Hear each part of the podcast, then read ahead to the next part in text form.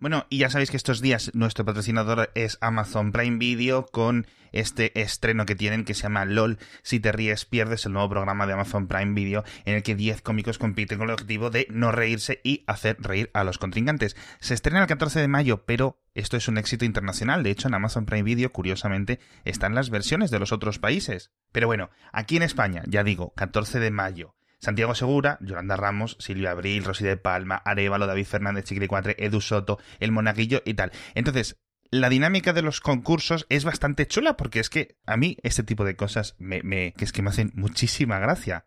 Y de verdad que os lo recomiendo. Ya digo, 14 de mayo, los primeros 5 episodios en Amazon Prime Video. Según abras la aplicación, seguramente te lo encuentres. Y si no, pues buscas LOL. Si te ríes, pierdes. Ya sabes que seguro que te va a encantar y te vas a reír bastante.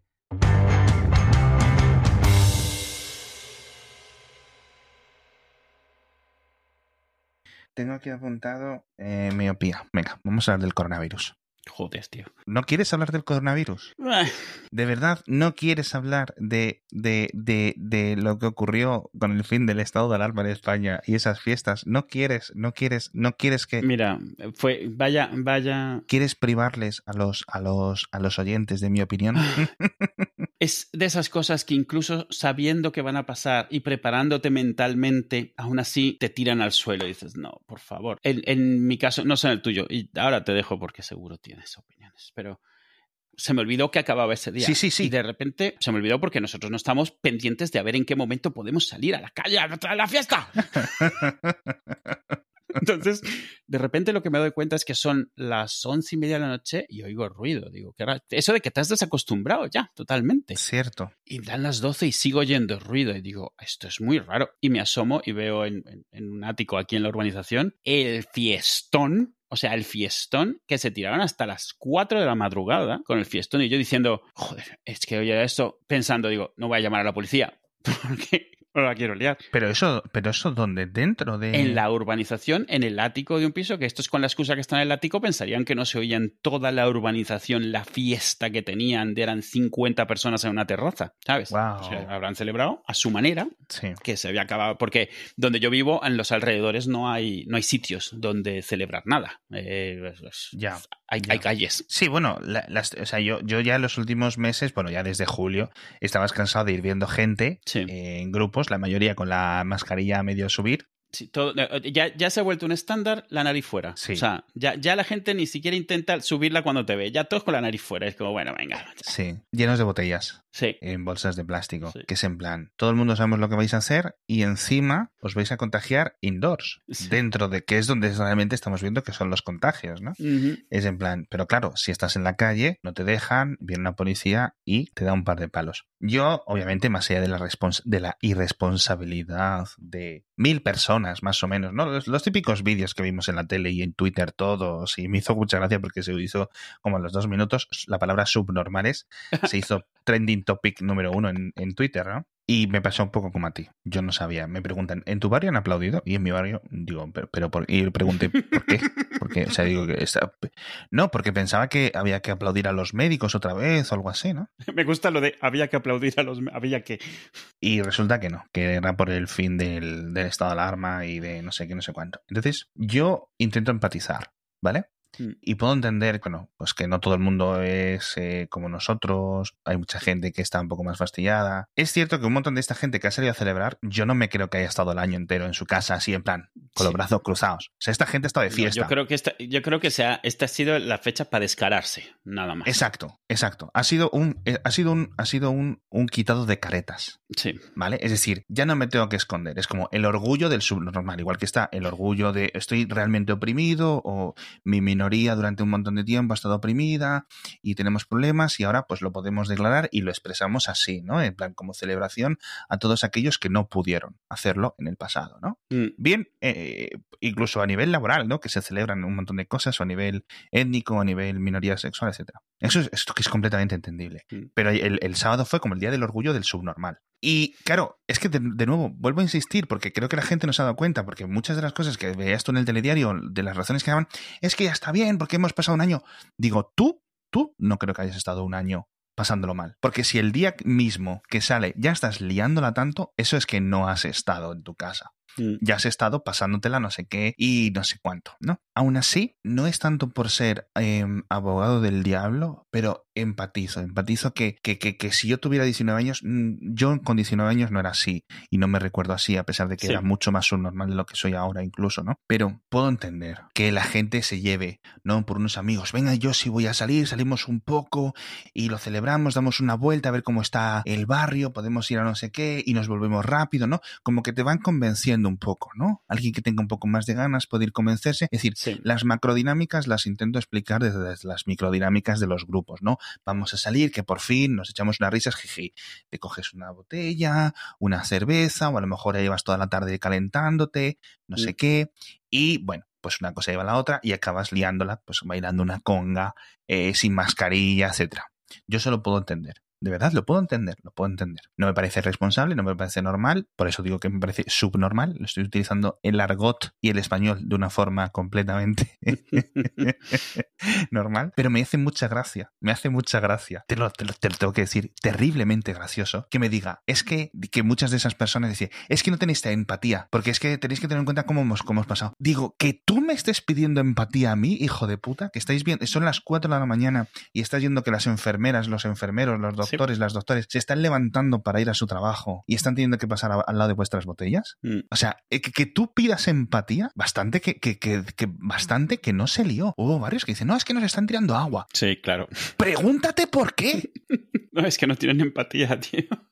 Es que no, es que no tiene empatía. Es que me cago en la leche, tío. Es que me cago en la leche, tío. Sí, sí. No Además, esto, la idea de que como llevamos esperando un año y medio, hombre, que menos que poder hacer ruido hasta las tantas de la madrugada. Es como, a ver, las reglas de antes y el civismo de antes no ha desaparecido. Si antes estaba mal que, que te quedases hasta las 4 de la mañana haciendo ruido, sigue estando mal. No está menos mal. Y sigue siendo ilegal hacer ruido hasta Claro, tan tarde. claro. Porque a mí era eso, digo, vale, se han reunido, bueno, o sea, ellos sabrán, o sea, me parece mal, pero, pero eso, ya cuando te dan las 4 de la mañana y dices, esto no es ya por eso, esto es, me está dando igual todo. Toda esta gente que está aquí, mañana que tiene, que no está de fiesta, pues mañana tendrá que ir a trabajar. Yo estoy en la fiesta. Sí, también, también te, te manda cojones que se levante el toque de queda en un sábado. Sí, sí. y una Sí. noche de sábado para domingo. ¿Qué dices tú? ¿Qué pensabas que iba a pasar? Mira, si hubiera caído la semana pasada que estuvo en, en España lloviendo como seis días seguidos, casi en toda la, península, y, y- y es un martes, esto hubiera sido un poco más gradual o no hubiéramos visto esas imágenes. Sí. Y al final muchas de estas cosas no es tanto el impacto real, porque ya digo, son de nuevo mil subnormales los que vimos, lo que pasa es que vimos los mismos vídeos una y Claro. otra vez y otra vez y otra vez, ¿no? Vimos a los más subnormales. Exacto, digamos que es una visibilización, ¿no? De los más radicales dentro del, del, del partido subnormal. ¿Cuál es el logo del partido subnormal? Pues su puta cara. Porque como solo, solo, solo les preocupa ellos mismos, es el partido eh, de los subnormales egoístas, ¿no? El PSE. Así que, de verdad, me hizo mucha gracia, pero bueno, esperemos que este, estos días ya la gente pues se haya desquitado un poco, o que poco a poco se pueda desquitar, etcétera. Y que las vacunas lleguen lo, lo antes posible Sí, sobre todo y que nos vacunemos todos lo antes posible y que todos podemos volver a la normalidad. Yo, de verdad, cada vez más gente, el otro día me decían, vamos a una terraza y nos sentamos y no sé qué. Y yo, yo lo siento mucho, yo ahora mismo en una terraza no me meto, Mm. ¿vale? Digo, yo lo siento mucho y además que luego pasas cerca de esa terraza y ni distancias, Mm. ni límites de por mesa, todo el mundo ya pelotonado, porque claro, todo el mundo quiere una terraza, todo el mundo quiere disfrutar de ese día de un domingo por la mañana, de sol, tal. o sea, yo quiero hacer eso, yo quiero hacer eso, pero no quiero contagiarme en el último minuto, en la prórroga, lo he repetido mil veces. Entonces, ya me he tirado un año o año y pico jodido, no me importa tirarme un par de meses, porque sé que una vez que estemos vacunados, muchos más, entre ellos yo, por mi posición privilegiada he conseguido ahorrar bastante, y Mm. también porque he trabajado como un, como un cabrón, y sé que este verano, pues ya podré disfrutar, podré irme a un sitio, podré irme a otro, podré... y me evito la discusión de que si puedo estar o no puedo estar, o no sé qué, o no sé cuánto. No, ya voy con mi responsabilidad personal y con la responsabilidad un poco para el resto de la sociedad de, de tener un poco esto, es decir, ¿qué dices tú cuando en China le soldaban los, los portales a la gente para que no saliera de su casa, decías, no iban tan desencaminados. no, o sea, dentro de lo que es literalmente, es decir, si queréis control de la pandemia, hay formas para hacerlo y mucho más duras de lo que de lo que se han hecho. Todo el mundo está muy fastidiado y bueno, y hay más cosas que no que no quiero decir porque este podcast no es no es el lugar. Pero bueno, que estoy muy cansado, todo el mundo estamos muy cansados y a ver si se para pronto y de verdad por algún tonto de estos o por alguna mala decisión política en no sé qué otro país o en un país más cercano o más lejano nos surge una variante y nos metemos otra vez para casa, ¿sabes? Sí, eso es, eso es principalmente. También es cierto que a partir de, de estos meses eh, y a medida que nos acerquemos a verano más, cada quien irá mentalmente llegando al momento en el que considera, bueno, yo ya, o sea, porque al final de cuentas esto es como todo, la percepción de riesgo al final es eh, cómo sientes que están las cosas, lo que tienes en casa, lo que has leído, lo que has visto, entonces e irá poco a poco. Yo no dudo que haya gente que dentro de dos años siga teniendo miedo de salir a la calle porque hay cosas que se te quedan y si se te ha muerto alguien cerca o algo así, a lo mejor lo, llevas muy mal el reintroducirte. De la misma manera que gente que ha pasado el tema, pues en el minuto uno que le han abierto la puerta ha salido a gritar y a la fiesta. Mm. Entonces, bueno, lo que veremos ahora será a lo largo de lo que queda del año, a medida que haya más gente vacunando, llegará un momento en el cual la gente, yo, qué sé, alguien va a ver 70% vacunados. Está, ya está. Para mí ya estoy. O sea, ya salgo, ya estoy tranquilo. Sin ninguna base, porque ninguno tenemos una base real de por qué elegir un momento u otro. O sea, en mi caso, por ejemplo, sé que tardaremos más porque tenemos gente de mucho riesgo en casa, con las defensas muy bajas, y entonces no vas a arriesgarte eso al final, porque tú ya sabes que tú a lo mejor ya, y los niños seguro ya, pero no, o sea, vives con más gente. Entonces, bueno, sigues cuidándote, sigues teniendo cosas. Yo hace tiempo que dejé de preocuparme por lo que me decían, no, mira la vecina que está metiendo a sus hijos. yo a veces que iba al portal y decía, pero ¿qué es esto? ¿Sabes? O sea, la gente saliendo de, de las casas de unos abuelos ahí, no sé cuánto, pero gente y gente y gente y gente y tal. O que te dicen, no, mira la cuñada de no sé quién, o mira este de Instagram, o mira este de Twitter, lo que está haciendo, no sé qué. Yo dejé de preocuparme hace mucho tiempo porque de verdad yo no, no, no ni eres la policía de, de otras gentes. No, no, no, no claro. Ni, ni, tienes que preocuparte. Entonces yo ya me preocupé de saber, ¿no? Eh, en plan, a ver, mis abuelos, ¿dónde están? Vale, ok. Eh, lo tienen más o menos controlado. Mi madre, ok, más o menos, tal, vale. Mi suegra, ok, tal, más o menos entero. El resto, es decir, yo no me puedo poner a controlar que si mi primo sale, si mi primo deja de salir, sí, claro. si tal, si le doy un si le doy un toque, le digo, oye, mira, tío, tal, eh, controlate, que se, sabemos que es un poco cansado, etcétera.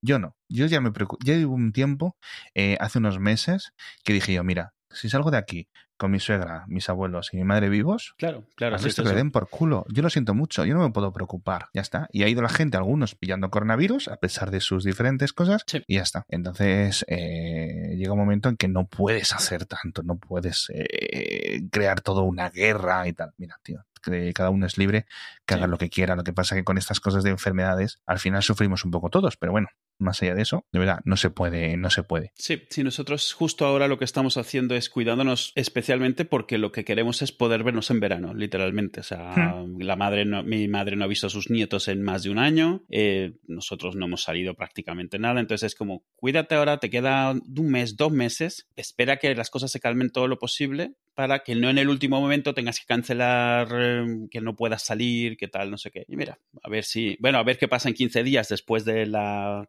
de quitar el estado de alarma, a ver con la gente. Sí, lo vimos un poco en lo vimos un poco con la Semana Santa, ¿vale? Vamos a ver, porque también es cierto que el número de contagios, las las UCI siguen llenas, pero es que estaban antes sobrecargadas. Sí, es, eso.